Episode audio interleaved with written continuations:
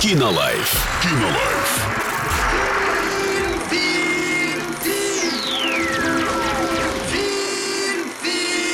Кинолайф.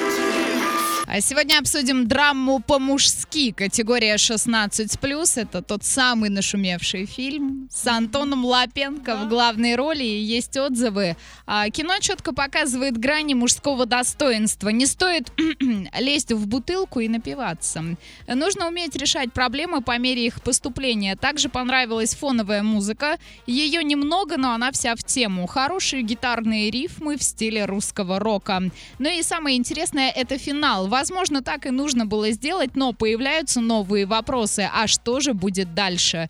В общем, картина лично мне очень понравилась. Это сильное, современное наше кино. Сходите, посмотрите в кинотеатре «Мир» и составьте свое мнение. Кинолайф. Кинолайф.